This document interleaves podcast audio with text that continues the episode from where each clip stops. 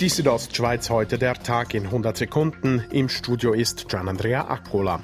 Die Bündner Regierung hat heute über die aktuelle Corona-Situation im Kanton informiert.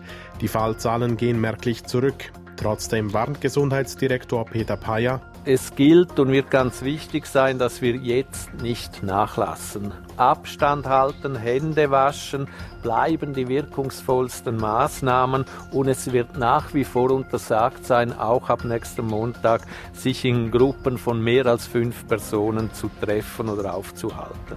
Besuche in Alters- oder Pflegeheimen sind aber wieder möglich. Paya ergänzte, eine Lockerung besteht darin, dass man in Alters- und Pflegeheimen Besuche machen darf.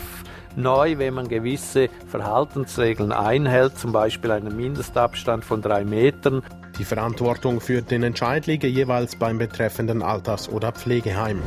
Der Kanton Graubünden will mehr Corona-Tests durchführen. Kantonsärztin Marina Jamnitzki gab heute bezüglich Tests bekannt. Die werden in nächster Zeit auch deutlich ausgeweitet, sodass jede Person, die Symptome einer Covid-Krankung hat, sich zum Arzt begeben kann und dort testen lassen kann. Zudem sollen die Kontaktpersonen Neuerkrankter wieder eingehender durch die Behörden nachverfolgt werden.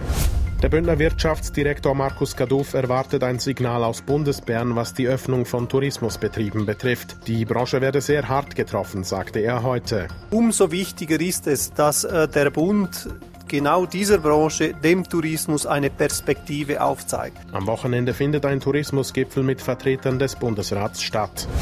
Die Südostschweiz heute der Tag in 100 Sekunden, auch als Podcast erhältlich.